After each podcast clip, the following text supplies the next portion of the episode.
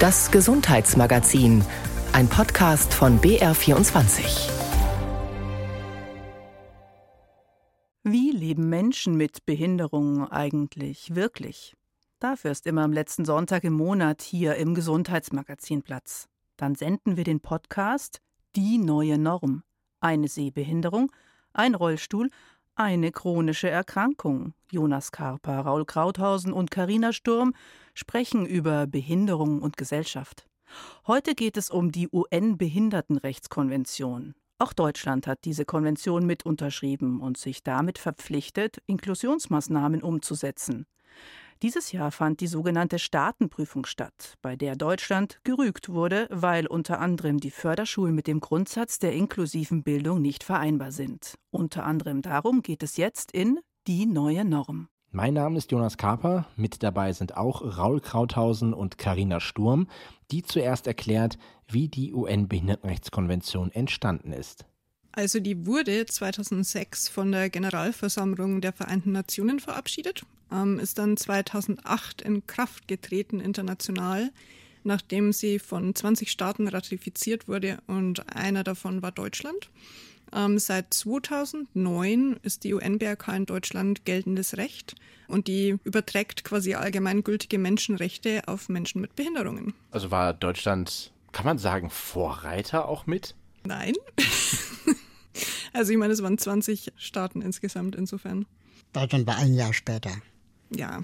Aber nach, wenn ich das richtig verstanden habe, Bangladesch. Ich meine, ist nichts gegen Bangladesch in dem Sinne, aber immerhin hat Deutschland quasi mit unterschrieben. Und das, was ich immer mich frage, wenn ich so an die UN-Behindertenrechtskonvention denke, braucht es die eigentlich? Weil es ist ja, wenn wir Menschenrechte haben und diese ja quasi auch äh, dafür einstehen, dass diese umgesetzt werden. Auch Menschen mit Behinderung sind ja Menschen. Also warum braucht man quasi nochmal dieses Add-on dahingehend, dass wir jetzt nochmal extra eine Konvention haben für Menschen mit Behinderung? Weil die besonders diskriminiert sind und eine marginalisierte Minderheit und die UNBRK Teilbereiche regelt, mit denen andere Menschen vielleicht nicht zu tun haben, zum Beispiel Barrierefreiheit. Aber Barrierefreiheit geht doch auch grundsätzlich viele Leute etwas an. Also wenn man sagt, okay, natürlich Raul, wenn du jetzt quasi in deinem Elektrorollstuhl unterwegs bist, bist du natürlich darauf angewiesen, dass es Rampen gibt an Treppen oder dass der Aufzug funktioniert. Aber diese Umsetzung von Barrierefreiheit ist ja auch vielleicht hilfreich für Leute, die, sag ich mal, im Rollator unterwegs sind oder einen Kinderwagen schieben oder generell finde ich auch, dass kleine Kinder, für die ist es ja auch sehr anstrengend, immer nur Treppen zu steigen. Ich denke, dass es deswegen sinnvoll ist, das nochmal extra aufzudröseln, weil man das ja auch macht in Bezug auf Kinderrechte. Deutschland hat im Übrigen die Kinderrechtskonvention, soweit ich weiß, nicht wirklich unterschrieben, beziehungsweise in Deutschland nicht umgesetzt. Es gibt keine extra Kinderrechte. Und hinzu kommt noch, dass es ja auch Frauenrechte gibt, die besonders schützenswert sind. Und da gibt es ja auch die Frauenrechtskonvention der UN, die Deutschland auch unterzeichnet hat. Und diese weitere Aufdröselung in vielleicht Minderheiten oder diskriminierte Gruppen kann eben dabei helfen, Diskriminierung in bestimmten Teilbereichen, Mobilität oder Bildung oder vielleicht auch Arbeitsmarkt konkreter zu benennen und auch zu lösen. Und sozusagen auch sichtbar zu machen in dem Sinne. Und also sichtbar zu machen, genau. Und auch Verantwortlichkeiten zu nennen. Die UNBRK hat auch den Behinderungsbegriff neu definiert und ein bisschen zu einem oder will zu einem Umdenken führen, zu einem menschenrechtlichen Modell. Okay. Wie war Behinderung früher, quasi bevor die UN-Behindertenrechtskonvention dann in Anführungsstrichen in Kraft getreten ist. Wie war da der Blick auf Behinderung? Hauptsächlich das medizinische Modell, also Behinderung als was, was fehlerhaft ist und was geheilt werden muss. Und genau, was hast du nochmal für, willst du nochmal deine Diagnose? Nein, also genau das wäre es. Also quasi zu sagen, was hast du für eine Erkrankung, was hast du für eine Diagnose, was kannst du nicht? Genau. Und was macht die UN-Behindertenrechtskonvention jetzt? Die wollen hin zu einem menschenrechtlichen Modell. Das ist der Plan. Okay. In Zukunft. Dass sie, dass sie quasi nicht davon ausgehen, du kannst das nicht, weil du das und das hast, sondern dir wird der Zugang zu ABC nicht gewährt, weil folgende Barrierefreiheit zum Beispiel fehlt. Das ist eigentlich so eine, eine, eine finde ich, logische Konsequenz, weil ich weiß nicht, wie es euch geht. Wann spürt ihr, dass ihr eine Behinderung habt? Wacht ihr auf und euer erster Gedanke morgens ist, ich habe eine Behinderung? Nee, das, wenn dir halt für irgendwo, irgendwo der Zugang verwehrt wird. Hm. Also, wenn ich ehrlich sein darf, heute ist mir zum ersten Mal aufgefallen, dass ich behindert bin, dass die barrierefreie Toilette im RBB-Gebäude zugestellt war mit Schränken. Was waren es denn für Schränke? Ich weiß es nicht, aber die barrierefreie Toilette war zugestellt mit Schränken, die da nicht hingehören. Und es wurde mir auch vorher gesagt als Warnung, oh, die Toilette ist leider gerade vollgestellt, gehen Sie doch ins Haus gegenüber. Und das würde man jetzt jemandem ohne Behinderung nicht so ohne weiteres sagen. Mhm. Was ist denn generell noch Teil der UN-Behindertenrechtskonvention, also so auf, auf inhaltlicher Ebene? Ähm, die enthält Prinzipien, Verpflichtungen und Einzelrechte.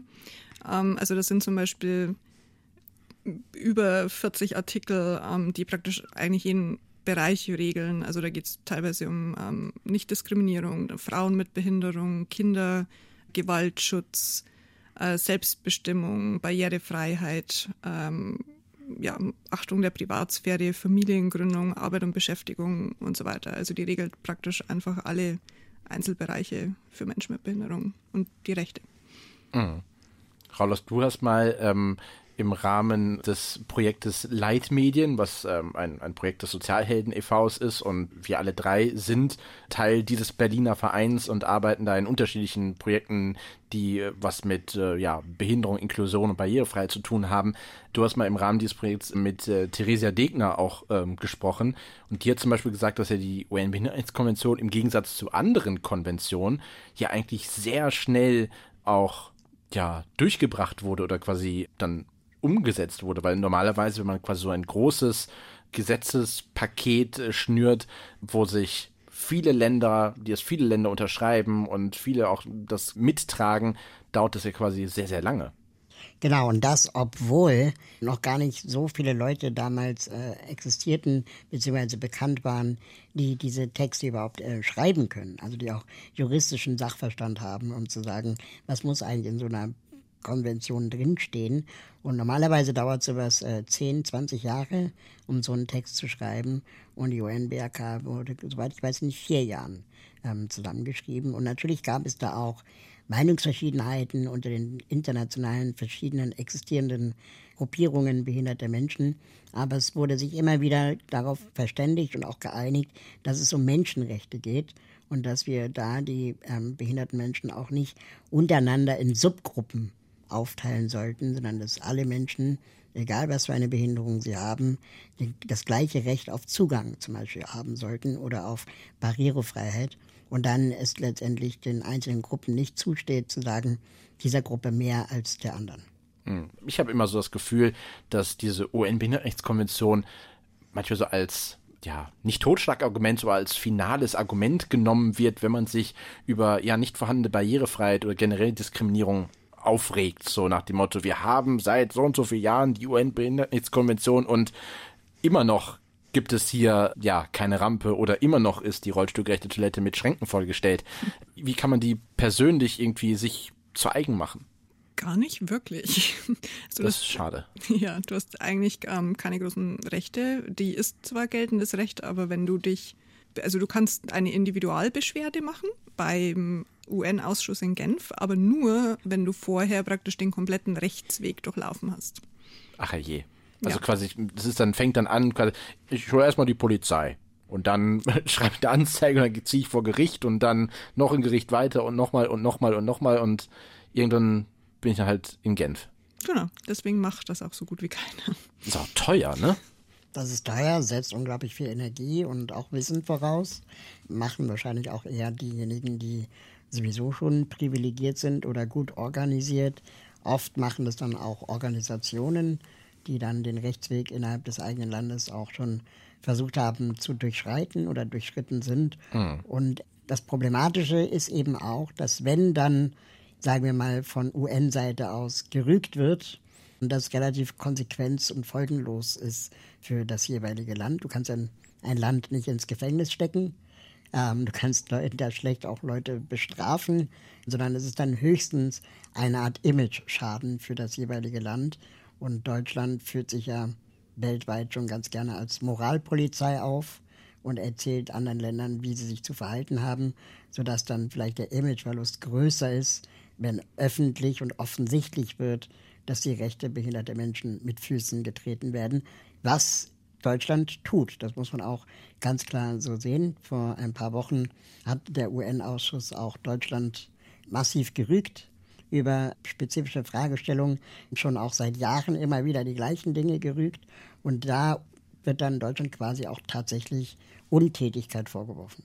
Hm, also man kann jetzt quasi kein Land irgendwie direkt ins, ins Gefängnis stecken, man könnte eine Mauer drum raumen, aber ich weiß, ist vielleicht. Da haben wir schlechte Erfahrungen. Das ist, da würde ich auch ähm, ähm, eher von abraten. Aber ich sag mal, wir haben eben gesagt, es geht äh, in der UN-Behindertenrechtskonvention viel um natürlich Barrierefreiheit, es geht um, es geht um Bildung, es geht um das, wie man gemeinsam wohnt. Aber das sind ja alles Sachen, die, ja, wenn man es wenn selber nicht äh, einklagen kann oder umsetzen kann, sind das dann so, ist es dann ja nicht nutzlos. Also schon, wir haben ja eben gesagt, es ist dann vielleicht wichtig, dass ähm, durch diese UN-Behindertenrechtskonvention einfach auf gewisse Themenfelder und auch Missstände aufmerksam gemacht wird. Aber es ist jetzt ja nichts, wo ich jetzt, ähm, sage ich mal, wenn meine Lieblingsbäckerei äh, um die Ecke, wie gesagt, weder eine Rampe an der Tür hat, noch irgendwie vielleicht für Menschen, die eine Sehbehinderung haben oder blind sind, ausgelegt ist durch taktile Leitsysteme oder so, wo ich dann mir die UN-Behindertenrechtskonvention ausdrucke, ist ja auch ja, viel Papier, aber trotzdem ausdrucke und hingehe und sage, schau mal hier, das, äh, was du da tust, ist eher diskriminierend und änder das mal. Dann sagt die Person bestimmt, ja, aber muss ich nicht, bin ich hierzu gezwungen? Ja, wahrscheinlich kennt die Person die UN-BRK auch gar nicht. Ähm, da wird ja auch nicht so super viel gesprochen. Sollte sie mal hier zuhören heute? Ja, vielleicht. nee, aber der, also die kennt niemand, da wird nicht viel drüber gesprochen. Ähm, Einzelpersonen wissen auch gar nicht, dass dieses Individualbeschwerdeverfahren gibt. Ähm, das ist nicht niedrigschwellig genug. Also im Endeffekt, das ist, ich glaube, die meisten Leute mit Behinderung sind ja relativ hoffnungslos, was die UNBRK tatsächlich tut, vor allem weil sich seit 2009, also seit die tatsächlich in Kraft getreten ist, gefühlt in vielen Bereichen gar nichts getan hat oder sogar Rückschritte. Also da wird viel zum Beispiel im Bereich von, von Bildung und äh, Wohnen wird immer wieder kritisiert, schon seit 2009, dass äh, es immer noch diese Sonderwelten gibt, also Förderschulen und stationäre Einrichtungen. Der Parallelbericht ähm, von der Monitoringstelle schreibt auch, dass äh, ein Paradigmenwechsel in Politik und Gesellschaft hin zu Inklusion und Selbstbestimmung auch nach 14 Jahren nach Inkrafttreten der UN-BRK nicht festzustellen ist. Also das ist äh, ziemlich vernichtend. Mhm. Es ist auch so, dass die UN-Behindertenrechtskonvention letztendlich den Nationen eigentlich Vorgaben macht, dass dann diese Regeln äh, in nationale Gesetze umgemünzt werden müssen in äh, entweder Landesgesetze, kommunale Gesetze oder Bundesgesetze. Und das braucht auch seine Zeit. Ich will jetzt damit niemanden in Schutz nehmen. Es ist einfach nur äh, vielleicht so ein bisschen auch äh, die Erkenntnis, dass Papier sehr geduldig sein kann, bis es dann einmal dann auch beim Bürgermeister oder der Bürgermeisterin ankam, dass die UN-Behindertenrechtskonvention auch für die eigene Stadt gilt und dann eben Maßnahmen zu, einzuleiten sind, wird dann in sogenannten Aktionsplänen in der Regel festgeschrieben. Alle vier, fünf oder zehn Jahre gibt es dann einen solchen Aktionsplan mit Updates, wo dann geregelt wird, wie man den ÖPNV gedenkt zu planen im Sinne der Barrierefreiheit. Und dann hast du zwei Aktionspläne geschrieben und da sind auch schon 20 Jahre vergangen. ähm, und das lässt es vielleicht auch so so langsam spüren und fühlen und entwickeln. Aber zum Beispiel der ÖPNV in Deutschland soll bis 2025, soweit ich weiß, barrierefrei sein. Alle wissen, das wird ja nicht. Aber würde es nicht letztendlich durch diese Aktionspläne mal, sagen wir mal, so eine, so eine Stoßrichtung vorgegeben worden sein, unter anderem auch befeuert durch die UN-Behindertenrechtskonvention, dann wären wir wahrscheinlich auch nicht so weit. Also wir stellen sie so gerade so ein bisschen da für, ähm, ja, eigentlich ist sie Papier ist geduldig und äh, es ändert sich lange nichts und es, Deutschland äh, setzt gewisse Sachen nicht um, aber es ist trotzdem wichtig, dass sie da ist. Definitiv. Also ich bin jetzt auch weit entfernt davon äh, zu sagen, das ist totaler Mist. Ähm, ich glaube einfach, dass es wichtig ist, dass ähm, jemand oder eine Instanz den Ländern auf die Finger schaut und auch eine gewisse Vergleichbarkeit herstellt zwischen den Ländern, aber eben auch gesagt wird, Leute, so geht's eigentlich nicht, wie ihr das hier macht. Ihr tretet hier die Rechte von behinderten Menschen mit Füßen, ihr ignoriert sie größtenteils. Ähm, das funktioniert so nicht. Und ich glaube auch, wenn wir uns jetzt die letzten Jahre so anschauen, behinderte Menschen werden sichtbarer, auch durch soziale Medien und so weiter. Das heißt, das Ignorieren ist nicht mehr so einfach, wie es vielleicht vor ein paar Jahrzehnten der Fall war, dann nur Nichtbehinderte über das Thema Behinderung sprachen und dann vielleicht auch das unter anderem Rückenwind bekam äh, durch die UNBRK, wo eben auch Juristinnen mit Behinderung diese Texte mitgeschrieben haben. Wie wird das Ganze überwacht, ob Deutschland auch wirklich dort ähm, ja das Ganze ähm, so umsetzt, dass Menschen mit Behinderung weniger diskriminiert werden und auf weniger Barrieren treffen? Also die äh, UNBRK gibt quasi auch vor, dass es äh, ein Überwachungsorgan geben muss oder eine unabhängige Überwachungsstelle in Deutschland.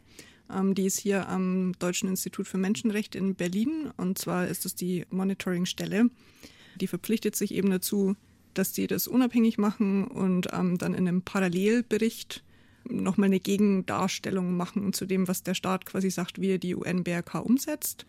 Ähm, das hat dieses Jahr, also da war ein Absatz, der irgendwie gesagt hat, was gut läuft in Deutschland und dann so 20 Ach, da gab es einen Absatz zu? Ja, da gab es einen Absatz. Einer? Einen, der war sehr kurz okay. und ähm, der Rest ist irgendwie über 20 Seiten. Das Dokument ähm, hat praktisch jeden Artikel in der UNBRK kritisiert, also Zerrissen. wie schlecht die Umsetzung ist. Ja. Gibt es da so Kernthemen, die sich herauskristallisieren, die immer wieder angesprochen und moniert werden, wie Deutschland performt? Ja, also das äh, eine Thema, wie wir vorhin kurz angeschnitten haben, ist eben dieses separierende System. Also dass Menschen immer Menschen mit Behinderung immer noch in diesen Sonderwelten sind, also wie Förderschulen und stationäres Wohnen, Werkstätten ähm, für Menschen mit Behinderung. Ähm, und dieses Jahr war auch relativ harsch kritisiert ähm, Zwang, also Zwangsunterbringung von Menschen mit Behinderung, Fixierung und ähm, Gewaltschutz. Und dann wahrscheinlich auch bedingt dadurch, dass äh, vor zwei Jahren in einer Einrichtung in Potsdam eine Pflegerin vier BewohnerInnen umgebracht hat. Ähm, hat das was damit zu tun oder ist es Zufall? Ähm, nee, also die, die, das wird allgemein konstant kritisiert, dass es ähm, praktisch keine unabhängige Überwachungsstelle gibt, ähm, mhm. zum Beispiel Gewalt in Einrichtungen. Ähm, und da redet sich Deutschland auch schon seit Jahren raus und ähm, will die Verantwortung bestimmten Stellen übertragen, die da eigentlich überhaupt nicht überwachen können und schafft eben diese unabhängige Stelle nicht. Und gleichzeitig hat man ja auch das Gefühl, dass gerade wenn du ja Sondereinrichtungen ein ansprichst, dass die Anzahl von Förderschulen oder Wohnheimen für Menschen mit Behinderung eigentlich die Anzahl immer weiter steigt oder man so ein Gefühl hat, dass eigentlich seit seit Jahren sich für das Thema Inklusion eingesetzt wird von vielen Leuten und von vielen Aktivistinnen, aber wir gerade irgendwie in unserer Gesellschaft an so einem, so einem Turning Point sind, wo es gefühlt wieder fast wieder schlechter wird? Oder täuscht das so vom, von meinem Gefühl? Also wenn man so liest, wie viele ähm, Schulen halt sagen, nö, Inklusion ist gescheitert, machen wir nicht mehr und äh, viel zu aufwendig. Ja, ich habe vor kurzem ähm, ein Interview mit dem Monitoring-Ausschuss äh, gemacht und da ging es tatsächlich auch darum, dass wir also eine Rolle rückwärts machen, zum Beispiel im Bereich Förderschulen. Ähm, also manche, in manchen Bundesländern werden immer mehr Förderschulen oder Förderschulplätze ähm, geschaffen und das gilt auch für also stationären Wohnbereich. Der ist auch, dass die Anzahl an Wohnplätzen über die letzten Jahre auch gestiegen. Mhm. Und das wird dann damit argumentiert, dass die Inklusion an Regelschulen ja gescheitert sei anstatt zu versuchen, äh, das dort gelingen zu lassen, ja. wird quasi das Kind mit dem Bade ausgeschüttet und gesagt, ähm, wir bemühen uns da nicht weiter, sondern lassen alles beim Alten. Aber es ist ja generell dann auch, ähm, sag ich mal, seit 2009, seitdem es die UN-Behindertenrechtskonvention in Deutschland gibt, ähm, ja, ein Armutszeugnis. Oder beziehungsweise es wird dann von der Monitoringstelle ein Armutszeugnis ausgestellt ähm, ist ja auch sehr ähm, frustrierend auf Dauer, eigentlich, dass sie ständig immer wieder, das, immer wieder auf dasselbe hinweisen und in dem Sinne einfach nicht gehört werden, anscheinend. Ja, die sind da auch, ähm, finde ich, sehr, sehr, direkt in ihren Aussagen. Ähm, also da wird dann auch von gesprochen, dass zum Beispiel viele Dinge halbherzig angegangen werden ähm, und zum Beispiel also im Bereich Förderschulen ähm, eigentlich schon zum Scheitern vorprogrammiert waren. Ähm, aber dann ein paar Jahre später sieht man halt, dass es eigentlich schlecht gemacht war. Aber statt, stattdessen ziehen wir den Schluss, dass wir es mal, anstatt dass wir es richtig machen, ähm, dass es eigentlich keinen Sinn hätte und wir drehen es deswegen komplett zurück. Hm. Und dass ich beobachte, jetzt als Aktivist vielleicht, dass ähm, die Leute, die jetzt Förderschulen gut finden und unterstützen, das jetzt plötzlich auch inklusiv nennen. Ähm, okay. Und dann diese ganze, dass man einfach sagt, es geht um inklusive Bildung, weil Kinder mit Behinderung haben ja auch ein Recht auf Bildung und dann wird das quasi als Inklusion Aha, verkauft. Okay. Oder verschiedene Behinderungsformen in einem Gebäude werden dann quasi als inklusiv verkauft.